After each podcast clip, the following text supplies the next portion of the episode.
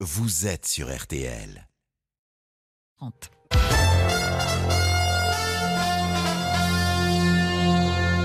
RTL. Ce qui me plaît, ce dont j'ai besoin, c'est d'être regardé par les autres, parce que je ne suis pas à l'aise moi-même avec la vie, curieusement. Euh, je suis devenu plus tard. Pierre Arditi est l'invité du journal inattendu sur RTL. J'aime les gens qui doutent, les gens qui trop écoutent leur cœur se balancer. Tu as proposé à Antoine et Maxime de porter leur enfant? Oui, ça les a beaucoup touchés. Le bonheur, c'est de surprendre le public, mais c'est de nous surprendre nous-mêmes. Donc, il y a, tous les soirs, il y a cette espèce de petite excitation supplémentaire. Mais, mais qu'est-ce qui ne va pas chez toi? C'est à la fois délicieux et parfaitement pervers. Ça t'ennuie? Non, ben on peut, on peut plus appeler ça comme ça. Hein 12h30, 13h30, Le Pierre Arditi ne met pas les pieds dans un certain nombre de villes, euh, ou alors il faut qu'ils aient les moyens de l'accueillir. Il est Oui, très cher. oui, parce que quand on a la malchance de jouer avec lui, je peux vous dire qu'il ne reste plus grand-chose. hein. Le journal inattendu.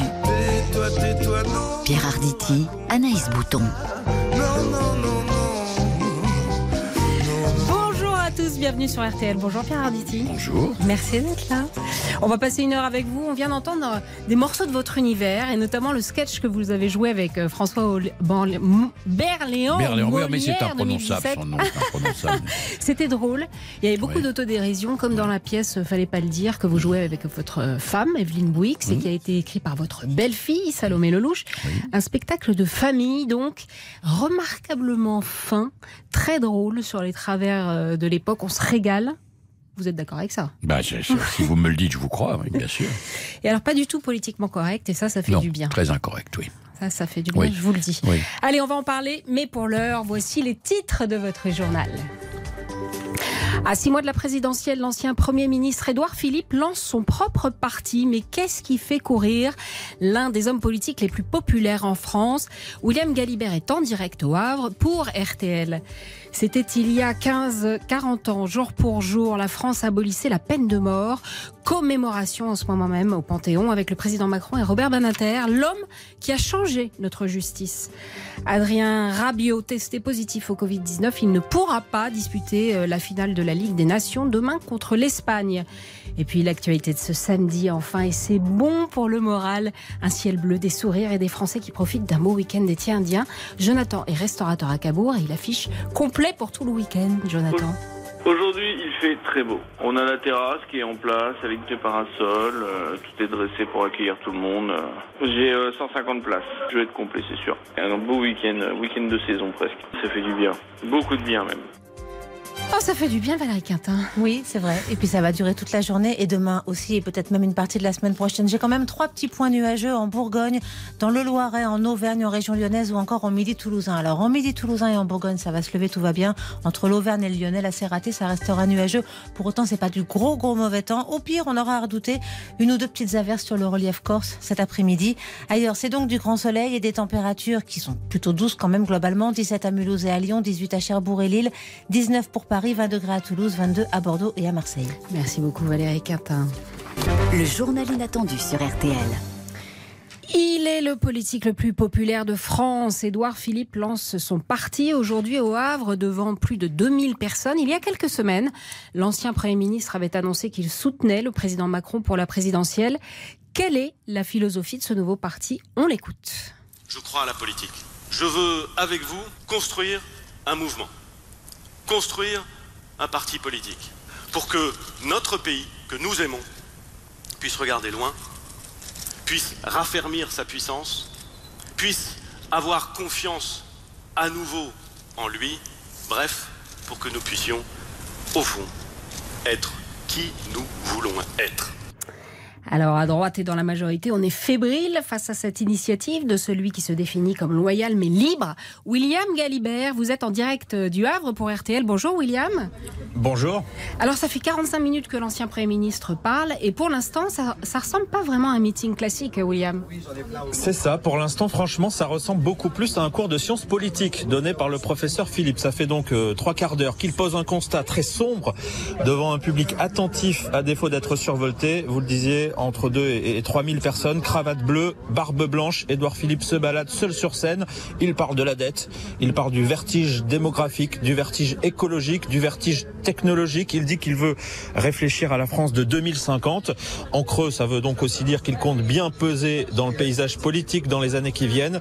Et c'est bien cette ambition qui effraie un petit peu les amis d'Emmanuel Macron, même si pour l'instant, effectivement, Édouard Philippe répète toute sa loyauté et son soutien pour le président en 2022.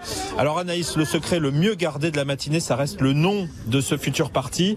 Mais là, j'ai peur qu'il faille encore attendre quelques minutes parce que on n'en est pas là. Allez, on vous rappellera à 13h. Merci William Galibert en direct du Havre pour RTL. Pierre Arditi, ça vous inspire ce nouveau parti?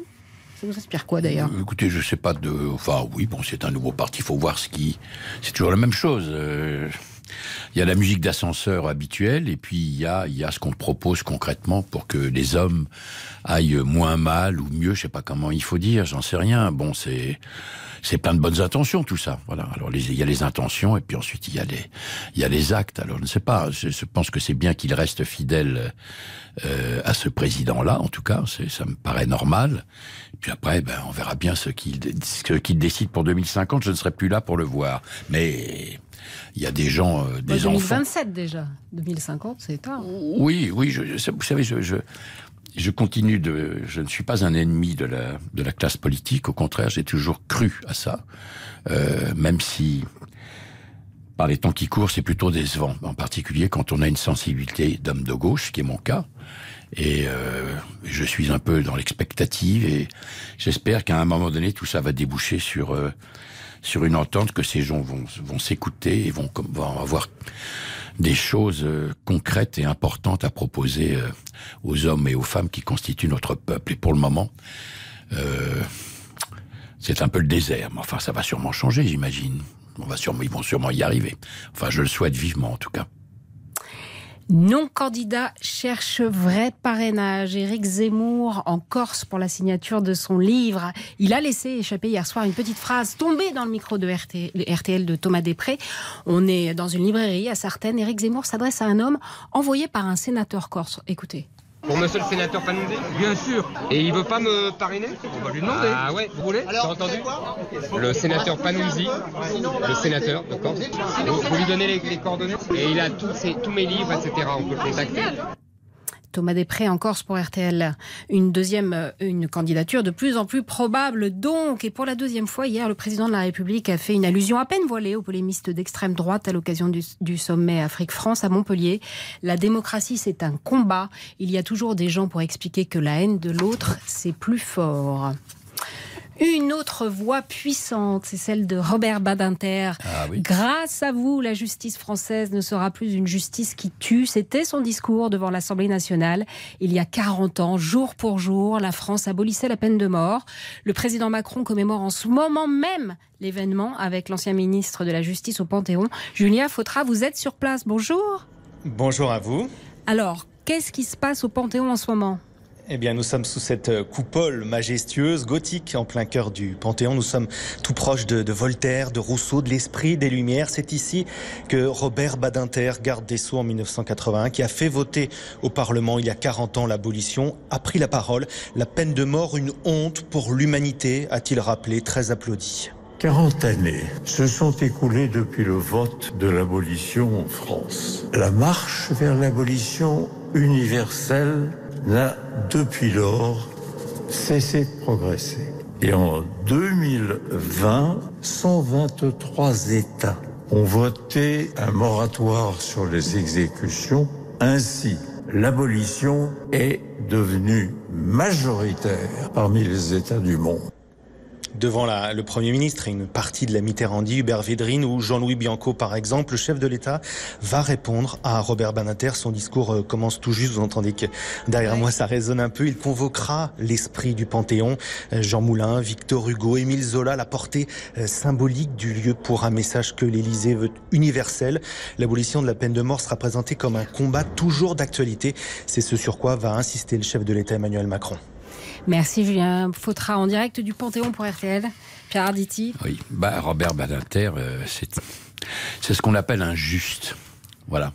Il n'y a pas d'autre terme quand on entend parler cet homme. D'abord, c'est très bouleversant parce que la chaleur de sa voix d'aujourd'hui, qui est un homme qui a passé 90 ans, donc d'abord l'extraordinaire acuité intellectuelle qui est encore la sienne, et cette chaleur, la chaleur de sa voix dit ce qu'il est. Et ce, cet être humain-là, évidemment, pour, pas seulement pour moi, il est exemplaire pour pratiquement tout le monde, mais il s'est battu comme un chien pour défendre cette conviction qui n'était pas du tout acquise d'avance, il y s'est repris à plusieurs fois. Alors, on parle, je me souviens de cet auteur magnifique qui s'appelle Louis Guillou, dont j'avais joué une pièce, qui parlait de l'homme nouveau. Ben, je trouve que Robert Badinter, tout 90 ans qu'il a ou 92, je ne sais plus, peu importe, euh, pour moi représente absolument cet homme éternellement nouveau. Et je ne crois qu'à une chose, c'est à ce genre d'êtres humains.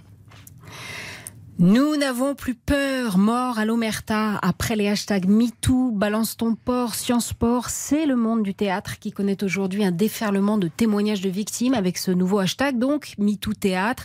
Déjà plus de 5000 soutiens et témoignages ont été recueillis sur Twitter. Marie Coquille Chambel est critique de théâtre, elle a porté plainte pour viol il y a un an contre un acteur de la comédie française et c'est elle qui a lancé le mouvement. On a été assez surprise en fait de voir à quel point c'est parti assez vite.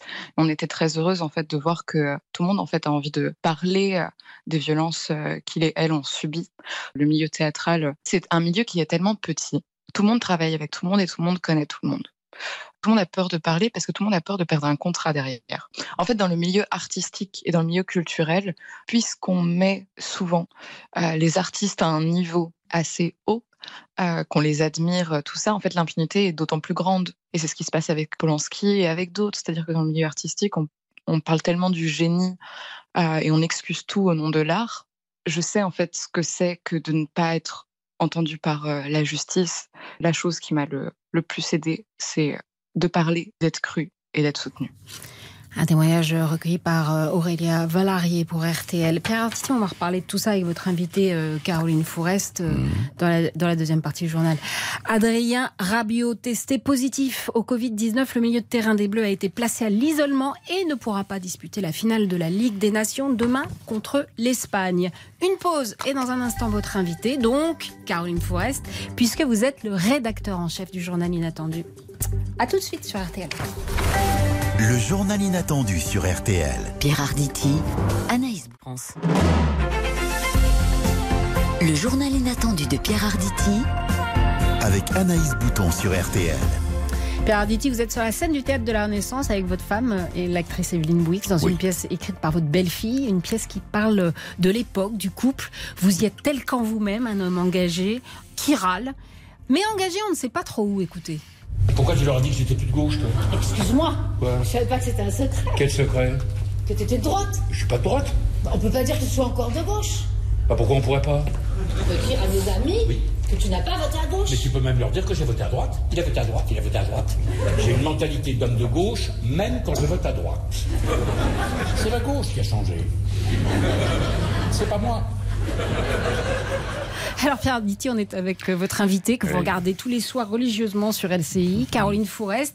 Caroline Forest, est-ce que c'est la gauche qui a changé? Est-ce que c'est pas Pierre Arditi? Ah non, non, je crois que Pierre Arditi a raison, c'est la gauche qui a changé. je commence à penser Ah. pareil. Ah, c'est Ah. emmerde, ça vous emmerde. ça, Non, ben, pas c'est du tout. comme ça, Alors, ouais.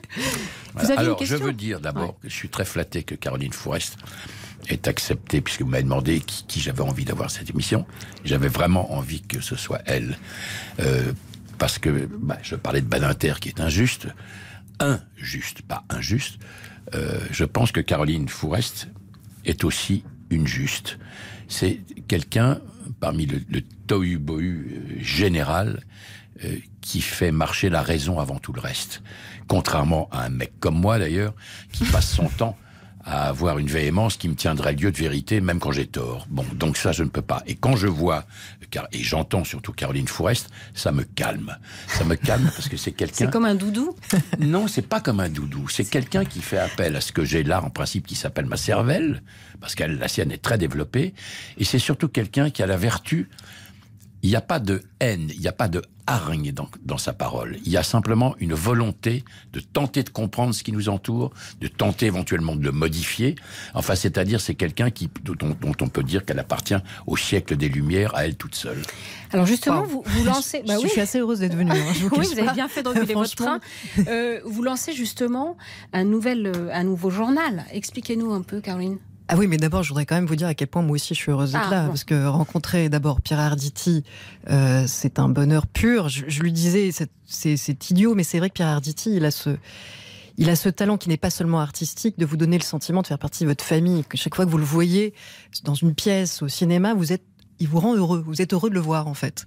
Et euh, ça, c'est pas qu'un talent, encore une fois, de, de l'artiste. C'est le talent de l'humanité de créer ça, de créer ce lien avec les gens. Donc je suis très ému qui m'a demandé de venir. Bon, en plus, si c'est pour euh, me mettre dans la même phrase que Robert Badinter, euh, franchement, ça, valait le coup. Et donc, dans la lignée de ce qu'il a dit de façon très très élogieuse et très très très très tendre, euh, Franc-Tireur, c'est effectivement un journal qui va essayer de défendre la raison, les lumières dans ce, dans ce monde ténébreux, colérique. Euh, et, et on s'est aperçu à quelques-uns plutôt d'ailleurs des gens qui sont pas forcément que journalistes, des gens qui sont économistes, philosophes. Raphaël Enthoven, Rachel Kahn. Abnous Chelmani, euh, Olivier Babot, Brice Couturier et d'autres. On s'est aperçu que on, on, on, aimait passionnément la nuance, mais que finalement, on le disait de façon tellement nuancée qu'on on avait du mal, même si on n'a pas de problème à être entendu, mais on, on, a tendance à se dire que pour convaincre et pour aller parler fort face à ceux qui crient énormément, il allait falloir peut-être le dire encore plus clairement, voilà, de façon plus, plus sans se, sans se retenir aussi de dire qu'on en a vraiment marre euh, des excessifs, des excédés, des yaka faucons, et que donc on allait faire un journal pour se le dire ensemble. Vous aviez une question, hein, Caroline Forest. Alors, Caroline, oui, je voulais vous poser une question. Comme vous, bien sûr, je, je vous ai entendu parler de, de, de la primaire des écologistes. Euh, je vous ai entendu parler de Sandrine Rousseau et euh, j'ai été moi perturbé euh, par ce que Sandrine Rousseau disait, non pas d'écologie, quoi qu'elle est extrêmement puissante. Ceci étant, elle n'a pas entièrement tort. Hein. À un moment donné, il va falloir foutre le point sur la table parce que c'est très très bien l'écologie de gouvernement, mais à un moment donné, il va falloir sans doute être plus ferme que ça. Bon, sûrement. Mais je l'ai entendu dire qu'elle vivait ce qui est son droit le plus strict d'ailleurs, mais je ne sais pas ce que ça veut dire, avec un homme déconstruit. Et je, moi personnellement, j'ai mis 76 ans à me construire et c'est pas moi qui me suis construit, c'est les femmes dont j'ai eu la chance de partager la vie qui m'ont construit, qui m'ont qui ont éradiqué chez moi toute une série de réflexes masculins à la con dont elles m'ont fait comprendre que je méritais mieux que ça. Alors, c'est quoi un homme déconstruit? Si je voudrais bien avoir votre votre opinion là-dessus. C'est toujours difficile parce qu'en fait, chaque fois que Sandrine Rousseau parle ou tweet, on ne sait jamais si c'est le compte parodique ou si c'est la vraie. Mais en l'occurrence, si je veux être sérieuse, euh, ce serait pas Sandrine Rousseau qui aurait prononcé cette phrase, c'est-à-dire qu'elle ne viendrait pas après toute une sorte de, toute une série de, phrases euh, assez inquiétantes, notamment une déclaration où elle a clairement placé la raison du côté des hommes, ce qui est quand même une façon de la refuser aux femmes, et pour nous expliquer qu'en fait la raison nous menait à la folie et qu'il fallait au contraire euh, s'en remettre au fait de jeter des sorts. Donc si on n'était pas dans ce contexte avec cette locutrice-là, je pourrais vous dire, un homme déconstruit, c'est juste la tradition de, de Derrida et, de, et du féminisme qui, de, qui demande simplement à ce qu'on revisite euh, tout ce qui est une habitude, qui n'est pas, qui n'est pas une habitude de sa personnalité, mais qui est celle qu'on nous a imposée du fait d'être né homme. C'est se déshabituer euh, de mécanismes de domination oui. qu'on a, qu'on a intériorisé. Donc oui, ça, en soi, il n'y a pas de problème. Sauf qu'encore une fois, oui. quand c'est Sandrine Rousseau qui le dit, comme dans le même temps, au même moment où elle a prononcé cette phrase, son équipe euh, demander à Yannick Jadot de se retirer de la primaire et de ne pas aller au second tour parce qu'il est un homme et qu'en gros c'était euh, être anti-féministe ou voire sexiste que de vouloir faire l'élection jusqu'au bout face à une femme, c'est là où le mot n'a plus aucun sens. Parce que là on n'est pas on n'est plus dans la déconstruction, on est d'ailleurs, je vais vous le dire, plus dans le féminisme, on est dans l'opportunisme cynique pur et dur. Je veux dire que jouer la carte de je suis une femme, tu es un homme, merci Yannick, euh, laisse-nous la place et, et donne-nous ton siège, c'est euh, vraiment l'inverse du féminisme. Le féminisme considère que les femmes peuvent gagner par elles-mêmes une élection. Et personnellement, je suis plutôt heureuse que ce soit Yannick Jadot, parce qu'au moins on va entendre des propositions écologiques euh, fortes et concrètes et qu'on va pas perdre de temps avec cette carte victimaire qui tire tout le monde vers le bas. Vous restez là tous les deux. Je n'ai rien à rajouter. Eh ben, c'est voilà, parfait. simplement on a une preuve, une fois de plus, de la clarté et de l'esprit de Caroline. On fait une petite pause, on vous retrouve tous les deux juste après. À tout de suite sur Le RTL. journal inattendu de Pierre Arditi Avec Anaïs Bouton sur RTL.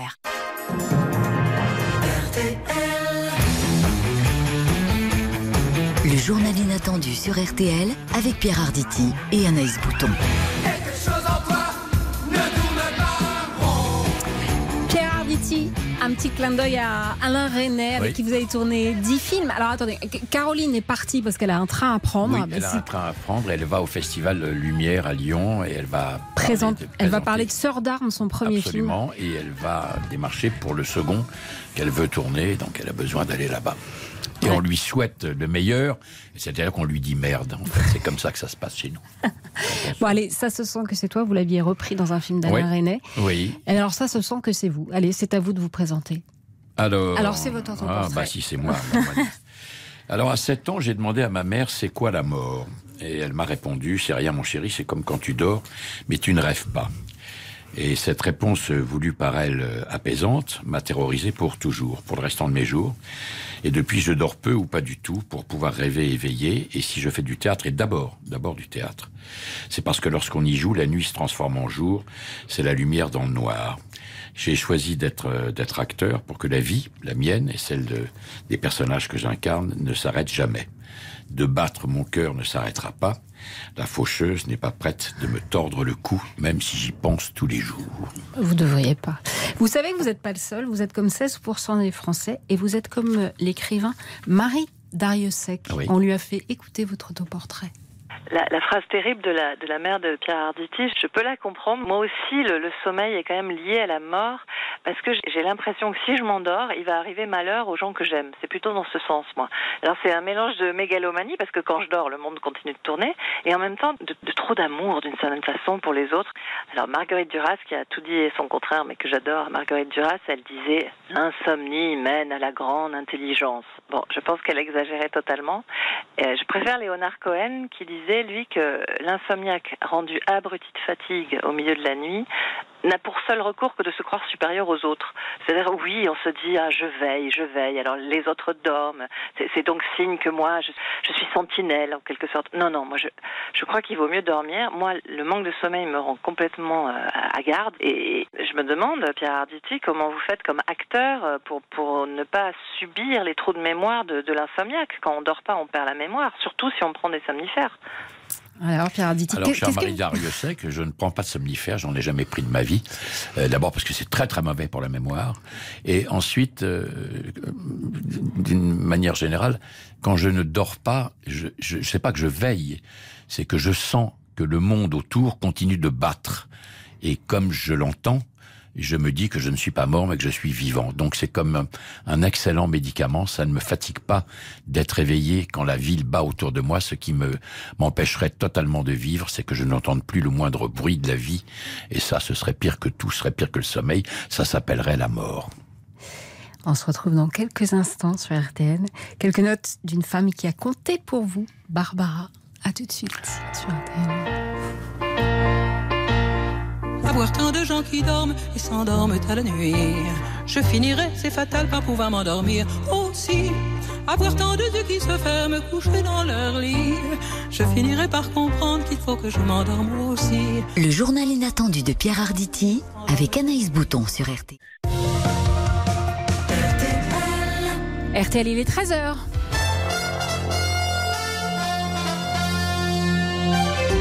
Journal inattendu de Pierre Arditi, 13h, les titres de l'actualité. Anaïs Bouton.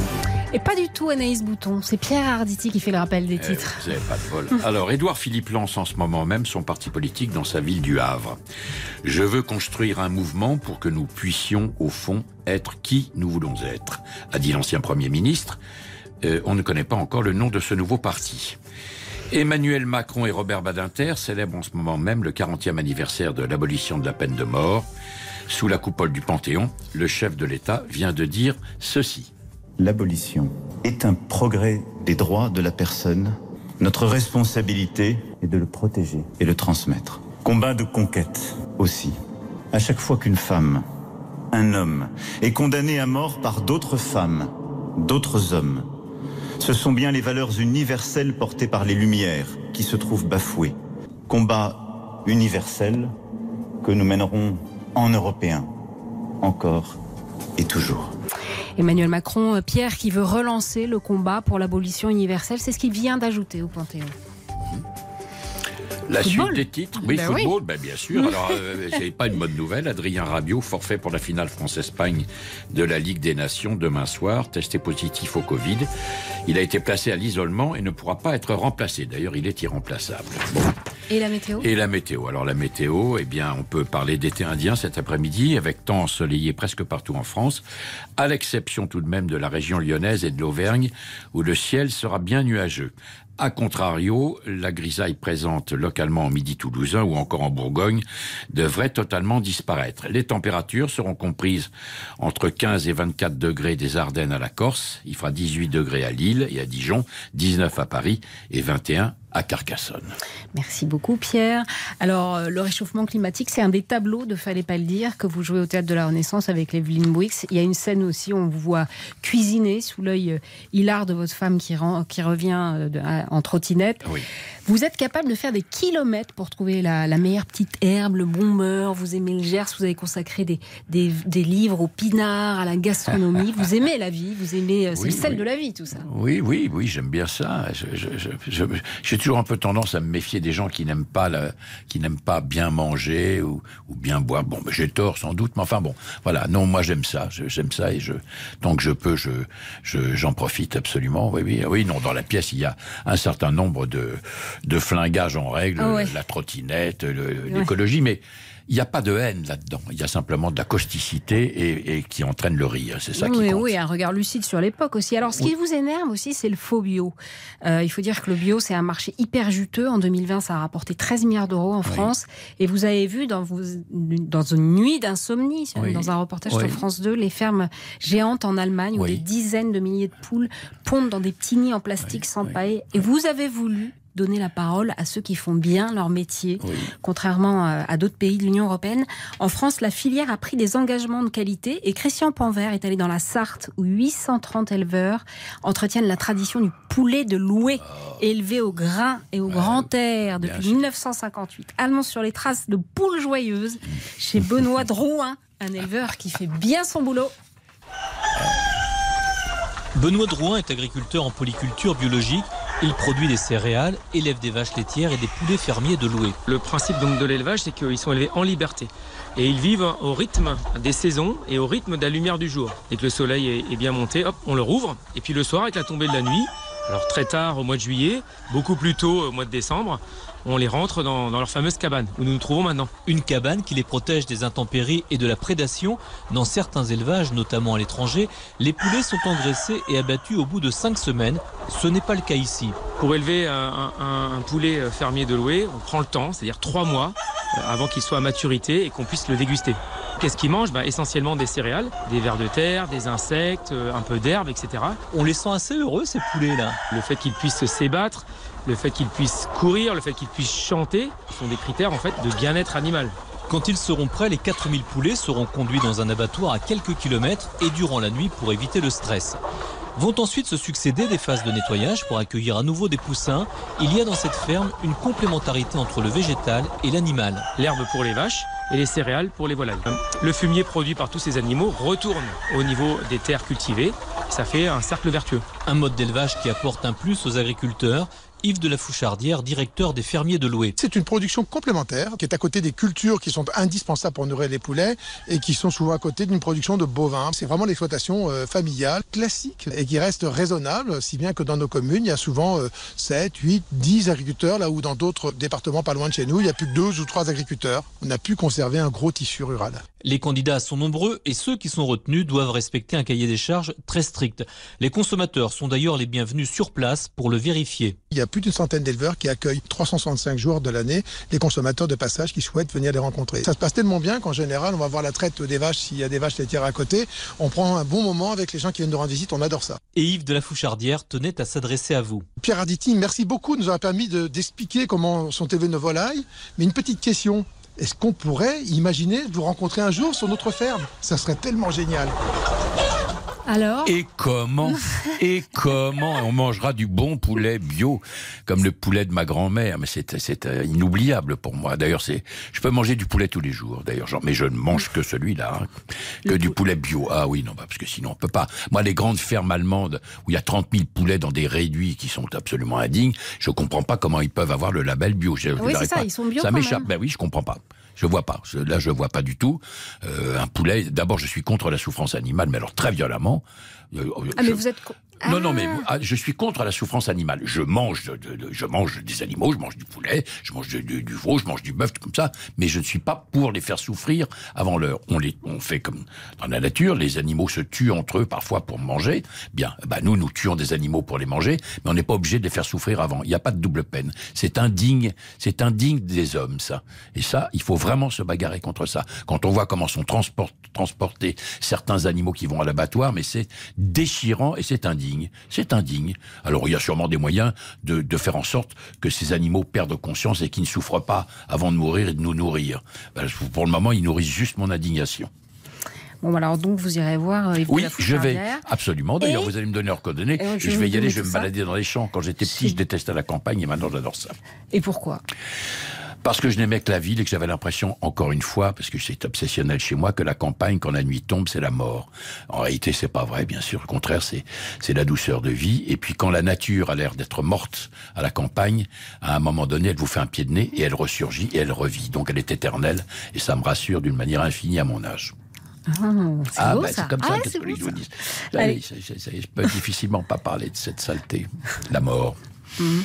Dans quelques instants, on va parler de la grande aventure du, du 21e siècle. Oui, on va parler d'amour sur RTL. À tout de suite. Ditti. Ah. Love is more than just a game for two. Two in love can make it. Take my heart and please don't break it. Love was made for me and you. Le journal inattendu sur RTL avec Pierre Arditi et Anaïs Bouton.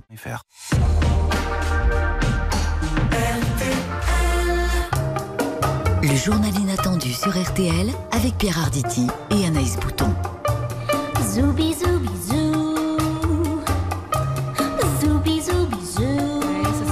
C'est Zou Bisou Bisou de Gillian Hills. On, on peut l'entendre dans la pièce, il Ah fallait oui. pas le dire, Oui. euh, que vous jouez au théâtre de la Renaissance. Oui, très Euh, bonne, très bonne bande son, hein, ouais. choisie par les deux, les deux filles. Très bon. Quand vous dites les deux filles, vous dites Salomé Lelouch, Salomé Lelouch et Ludivine de Chastanay. qui a mis en scène euh, la Qui ont- pièce. Qui, qui ont collaboré, qui, ont mis- qui ont fait la mise en scène toutes les deux. Alors cette pièce, c'est un peu votre scène de la vie conjugale à vous, ou comme on dit sur M6, votre scène de ménage avec Evelyne Bouix. Une, une pièce qui prend la forme de petites scénettes assez hilarantes, parfois féroces, on se régale. Vous y parlez de, de l'époque, mais vous parlez aussi du couple, qui est quand même la grande aventure du 21e siècle. Et ça tombe bien, c'est le thème du roman de Maud Ventura. Euh, on a voulu vous faire une surprise avec Maud, euh, qui publie Mon mari, qui est. euh, vous êtes dans les meilleures ventes, Maud. Vous avez 28 ans. Vous êtes finaliste pour le prix Médicis, en lice pour le prix de Flore, pour le prix du premier roman, pour le prix de décembre. Donc c'est c'est un premier roman euh, drôle et féroce, peut-on lire, sur le face-à-face conjugal. Est-ce que vous nous en faites un petit résumé, Maud Bonjour, merci beaucoup de me recevoir. Oui, c'est un premier roman qui parle d'une femme. Alors tout va bien en apparence. Le seul problème, c'est qu'elle est follement amoureuse de son mari. Il faut entendre les deux mots. Elle est follement amoureuse. Donc derrière les apparences, euh, il y a quelque chose qui cloche. Est-ce qu'on peut dire, est-ce qu'on peut se dire tout dans un couple, Pierre Arditi Euh, je pense que ça n'est pas souhaitable, non. Comme on ne peut pas tout partager, je pense que ça n'est pas souhaitable non plus. L'essentiel est de ne pas se mentir sur l'essentiel. Voilà. Mais après le reste, si vous voulez, vous savez, c'est comme quand vous allez voir, euh, moi quand je vais voir parfois des copains acteurs ou actrices, et que j'ai moyennement aimé les choses, il y a deux manières de faire, soit d'être complètement idiot en, en faisant du mal, en disant j'ai pas aimé, ça me passe comme ça, soit en faisant ce que disait Jules Renard, allons monter, montons, complimentir. Bien, dans Elle ces cas-là, le mensonge, et c'est une belle phrase, et je, je crois à ça. Non, je crois qu'on ne peut pas tout partager. L'essentiel, c'est qu'on soit d'accord sur ce qui fonde le couple. Après, le reste, moi, ma femme va au cinéma euh, 14 fois par, euh, par semaine et moi, je n'y vais pas, je sais pas pourquoi. Elle voyage aussi, et vous vous aimez que elle l'Italie. voyage, moi je suis casanier maintenant avec le temps, tout ça, mais peu importe, qu'est-ce que ça peut foutre de- La relation amoureuse ou amicale d'ailleurs n'est pas dans la fréquence euh, de la, de la relation, mais dans, dans, de- dans l'intensité de cette relation. Voilà. Moi, il y a des moments où on se donne rendez-vous avec ma femme parce qu'on s'est pas vu depuis plusieurs heures. On se voit tous les jours, mais pas forcément très longtemps. Peu importe. Ce qui compte, l'amour, c'est quelque chose qui se partage, mais qui ne partage pas tout. Un mot de Ventura sur le communiqué de presse de votre livre. On peut lire une femme toujours amoureuse de son mari après 15 ans de, de vie commune. Ça vous semble complètement vertigineux, ça vous semble être une gageure inouïe. Alors qu'est-ce qu'est-ce que vous inspire le tandem euh, Arditi-Bouix 35 ans de vie commune.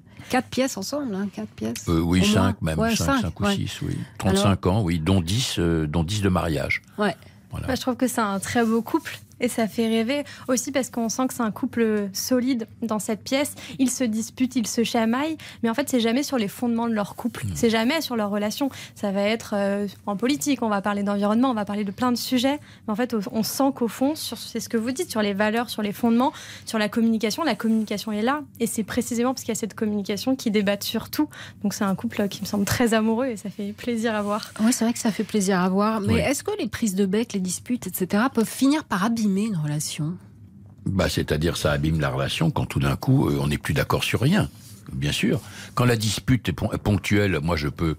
Moi, par exemple, il y a des trucs qui m'exaspèrent qui sont des tics de l'époque. Du coup. Ah oui, du coup. Maintenant, tout le monde dit bonjour du coup, du coup, je vais au cabinet, du coup, en, du coup, en fait. Bon, ça m'exaspère, donc je râle parce que je suis un râleur. Donc, euh, heureusement, d'ailleurs, ma, femme ne- ne- n'emploie pas ça, pratiquement ce terme-là. Mais on peut, on peut s'engueuler en surface sur des, sur des, des, des- des bêtises comme ça. Quand il nous est arrivé de, de nous attraper euh, le callback, euh, une fois ou deux, plus sérieusement, et c'est assez formidable d'ailleurs parce que on s'emmerde quand on est fâché. On s'emmerde. On se manque l'un l'autre et on se dit mais qu'est-ce que c'est que cette histoire? Ça mérite ça? Non, ça ne mérite pas ça. Et on s'arrête. On s'arrête pas parce que l'un ou l'autre a raison. On s'arrête parce qu'on s'ennuie l'un sans l'autre. Oh là là, ça c'est beau. J'espère qu'elle vous écoute, euh, Evelyne Bouix. Non, vous croyez Je pas? passe ma vie à te dire du bien d'elle. je sais, alors. Alors dans, dans votre livre, à vous, c'est pas. Alors là, c'est carrément la folie, hein, quand même. Oui, Oui. c'est ça. C'est une grande dépendance affective et dans cette enfin, pour cette femme, son mari est le centre de sa vie et donc elle fait tout en fonction de son mari. Elle va décortiquer tous ses faits et gestes, elle va se vexer à la moindre remarque. Oui, on est dans une relation euh, oui, qui frôle la, folie à chaque instant. Alors quand vous parlez de la passion, vous dites, je voudrais dire que l'amour n'a jamais été une question ni d'incertitude ni d'attente, que la régularité et la réciprocité ne changent rien à l'intensité. Je voudrais dire que la passion peut aussi grandir dans la stabilité d'un foyer, dans l'exactitude d'une heure de retour, dans l'évidence d'un attachement, dans la répétition du quotidien. Je voudrais leur dire que le cœur peut aussi battre à heure fixe. C'est beau, hein Elle sait écrire cette jeune fille. hein. Alors Mais alors de quoi on parle Mais évidemment, tiens. Est-ce que le cœur peut battre à heure fixe, Pierre Arditi Je sais pas. Non, je. Enfin, oui. Probablement oui. Ah, ça fait 35 ans, vous. Oui, oui, oui, oui. Bah, il- euh, mais battre à heure fixe, ça veut dire battre, mais pas tout le temps.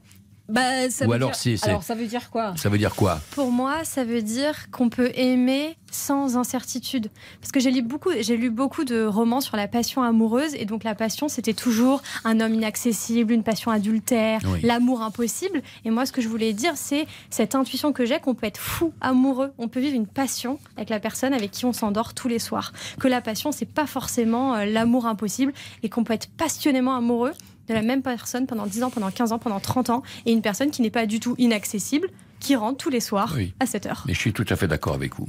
Absolument. Et je, je- je vais même peut-être plus loin. Elle me fait des signes qu'il faut que je me dépêche de, de Non, parler. non. Mais non, je, je veux dire par là que, bien sûr, la passion, euh, elle, elle- elle existe. Elle, elle existe. Elle est, elle est névrotique quand on est très jeune et dans la relation. Elle est, euh, on peut pas passer d'une minute et demie sans entendre la voix de l'autre. On se manque immédiatement. Au bout de 35 ans, c'est moins névrotique, mais c'est beaucoup plus puissant. Parce que d'une certaine manière, à un moment donné, c'est vrai, on dort ensemble, on partage un certain nombre de choses ensemble, les choses ont eu l'air de s'être assagies. Elles ne se sont pas assagies. Elles se sont simplement approfondies et on a fait le tri sur la névrose et sur l'amour qui, lui, est, devenu comme une sorte de, paysage toscan avec des, des vallons doux et comme quelque chose qui, qui accompagne votre vie espérons-le, jusqu'à jusqu'à ce qu'elle cesse. Ça ne, ça ne supprime pas la passion. Ça, simplement, ça dit l'amour. C'est pas tout à fait la même chose. Quel beau paysage. Ouais, j'espère que mon mari vous écoute. Merci beaucoup, Maud Ventura, d'être passé dans le, dans le studio Non, de RTL. On est d'accord, hein bien sûr. Merde pour les prix. Ah oui, merde. Ah. Ah, avez- je vous ai donné la- le truc. Une- oui, bah oui, ah oui, il faut dire merci. On vous dit bonne chance, ça, vous êtes foutu, vous cassez la jambe dans la minute. derrière. Une petite Surtout pause pas. et on se retrouve dans quelques instants sur RTL. L'amour, l'amour dont on parle toujours. Cette chanson, elle est, elle est merveilleuse. Comme il dit l'amour, Mouloudji. Je l'ai vu chanter aux Trois Baudets, qui était le- un cabaret qui n'existe plus maintenant, qui était dirigé par Jacques Canetti, qui a, qui a découvert beaucoup de monde, euh, Brel, euh, Guy Béard, euh, Gainsbourg. tout le monde. Et il y avait Mouloudji qui était déjà une vedette à l'époque. Et j'ai toujours aimé cette voix frémissante. Et cette, il était d'origine algérienne. Et il, il y a, il y a dans les zygos, ce qu'on appelle les zygomatiques, c'est-à-dire ce qui, ce qui fait évoluer le, la, la- le- le- le- la gorge, le, le visage, il y a quelque chose qui est suave. Personne ne dit l'amour comme lui. dont on parle toujours. Le journal inattendu sur RTL avec Pierre Arditi et Anaïs Bouton. Le journal inattendu de Pierre Arditi Avec Anaïs Bouton sur RTL.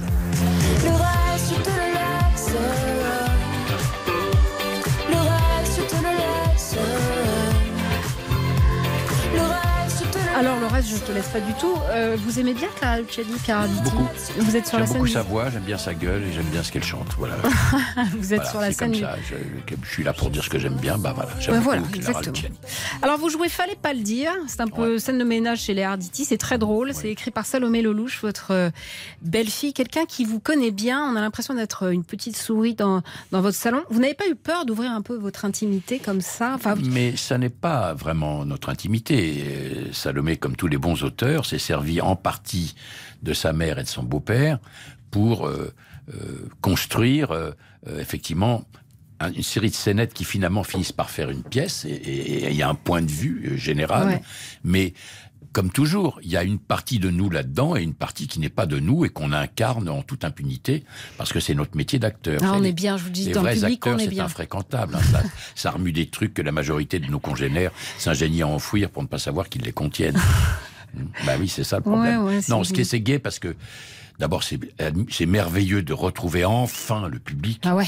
Enfin. Vous le confinement, vous Ah, avez- bah, euh, Comme tout le monde, bah, hein, on mais- l'a eu un an et demi, ça va. Ouais, ça ouais. fait- En plus, euh, Claude Lelouch, qui est venu voir le spectacle écrit par sa fille, nous a dit Mais vous avez aucun mérite, ça fait 35 ans que vous répétez la pièce. C'est pas mal. Bon, oui, c'est pas mal. Ben voilà, il a raison. En même temps, encore une fois, il y a des choses qui nous sont personnelles, notre manière de nous prendre au callback, de défendre ceci ou de cela, et puis notre manière d'être des acteurs et de parler de choses qui ne sont pas les nôtres, mais avec ce que nos, nos tessitures. euh, ou Elle notre est exquise, votre femme, en plus. On dirait une petite euh, Audrey ben, elle est divine, ben, ouais. c'est épouvantable. J'ai l'impression de jouer avec ma petite fille maintenant, c'était un cauchemar. Alors, et dites-moi, au cinéma, vous êtes boulimique aussi à venir. Le film d'Edouard Baird, Adieu Paris, celui d'Yvan Attal, Les choses humaines, Mm. on a hâte de les voir, tout ça. Et puis Les trésors du petit Nicolas. Vous reprenez euh, le rôle de Monsieur Mouchbaum. Mouchbaum, oui. Oui. Pourquoi vous avez accepté ce rôle? Vous le lisiez à votre fils Frédéric, le petit Nicolas Non, ou- parce que je connaissais le petit, le petit Nicolas, et ensuite parce que, euh, que je trouvais très bien, avec des acteurs que j'estime beaucoup, et surtout euh, parce que c'était réalisé par le fils d'un homme que j'estimais énormément. Donc le, le fils c'est Julien Rapneau qui a, beaucoup, qui, a, qui a autant de talent que son père et qui a d'ailleurs les mêmes les- la même caractériologie et son père Jean-Paul Rapneau qui est un pur et simple génie. J'ai revu au cours d'une de mes nombreuses nuits d'insomnie euh, le Cyrano de Bergerac joué par Depardieu. incarné par Depardieu comme aucun acteur au monde à part lui ne peut faire, et un film qui est sublissimement fait par Jean-Paul Rapneau, qui est un pur génie et dont on rêverait de le voir encore faire euh, un film ou deux, mais apparemment ça a l'air plus compliqué et c'est bien malheureux parce que ce type est absolument admirable et il n'a rien à envier au cinéma américain avec toutes les vertus du cinéma français. Alors on écoute un petit bout du petit Nicolas là. Moi, c'est Nicolas. J'ai les meilleurs copains du monde. Je reviens, soyez sage. Bataille de gomme Ma vie, elle est drôlement chouette. Mais un jour, tout a changé. Faut que je vous parle. Papa est rentré du travail avec une nouvelle terrible. Il a eu une promotion. Directeur. Oui, tout ça va nous demander un peu d'organisation. Un peu d'organisation? Oui, le, le déménagement. Alors, avec les copains, on a décidé de tout faire pour empêcher ce déménagement. Je compte trouver un trésor. On va organiser une expédition. Faut qu'on s'équipe d'ici dimanche.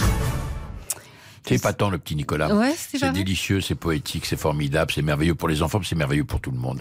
C'est une c'est une c'est une c'est une sucette, c'est une glace à la vanille, c'est délicieux, Vanille ça fraise. coûte, c'est merveilleux. ouais. Ça sort le 20 octobre, Pierre Arditi. Oui, je sais que ça sort le 20 octobre, absolument. Merci beaucoup d'avoir choisi le journal inattendu pour rencontrer les auditeurs de RTL. C'est peut, surtout vous qui m'avez choisi, c'est ça qui me touche. on peut se retrouver euh, sur le replay de RTL. Je vais vous envoyer le Mouloudji, l'amour, l'amour. Oui, c'est gentil, oui. tous au théâtre pour voir l'excellente pièce de Salomé Lelouch, fallait pas le dire, euh, au théâtre de la Renaissance, avec vous, avec votre épouse. La semaine prochaine, euh, Pierre Arditi, un homme que vous aimez bien, je crois, Alain Finkielkraut, Ah oui, rédacteur en chef Ah du, oui, journal oui. Inattendu. Pourquoi vous l'aimez beaucoup? Eh bien parce que à mon sens, enfin je veux dire que je lui ai dit une fois, il, a dit mais non, mais non, et il s'est enfui. Je pense que c'est un des grands esprits d'aujourd'hui. Après on peut être d'accord avec lui sur certaines choses et pas sur d'autres, je m'en fous. À partir du moment où l'intelligence, euh, l'acuité de la pensée parle, euh, ça me suffit et c'est considérable et c'est rare par les temps qui courent. Donc j'ai beaucoup, beaucoup, beaucoup d'estime pour Alain Finkielkraut. Eh bien, ça lui sera redit. Allez, en attendant, on va entrer dans l'histoire avec Laurent Deutsch. Bonjour Laurent, vous nous emmenez sur les traces d'un aventurier incroyable. Bonjour Anaïs, bonjour Pierre. Oui, tout à fait. Aujourd'hui, je vais vous parler de Magellan, ce grand navigateur qui vivait au XVIe siècle et qui s'est lancé dans une entreprise insensée, faire le tour du monde. Vous verrez s'il a réussi. À tout de suite d'entrer dans l'histoire. Merci Laurent. Alors, je sais pas ce que prend euh, Laurent Deutsch, mais je pense qu'il n'y a pas que de la pomme, hein, quand même. Euh, il est sympa. Hein, il est très sympa. brillant, hein. Ouais, Il est ouais, très brillant, brillant. Euh, on se quitte. Alors, on se quitte. Choisissez Pierre Arditi parce qu'on s'engueule avec le, réda- le, le réda- Vous engueulez le- ben, Mais oui. c'est vous qui choisissez, je veux pas savoir. Oh, moi je voulais mettre euh, vous et Benabar. Vous et Benabar, vieille canaille. Vieille canaille. Content quand tu seras mort, vieille canaille. C'était sympa ça. Quand tu seras mort, vieille canaille. Chantez bien, C'est hein pas mal. Ben ouais, c'est pas mal. Rien pour attendre, je saurais bien te Allez, descendre. on se quitte sur RTL et on va mettre l'amour, l'amour. Alors à ce moment-là, l'amour. Au revoir, monsieur Arditi. C'était un plaisir. Au revoir, Miss. Partagez.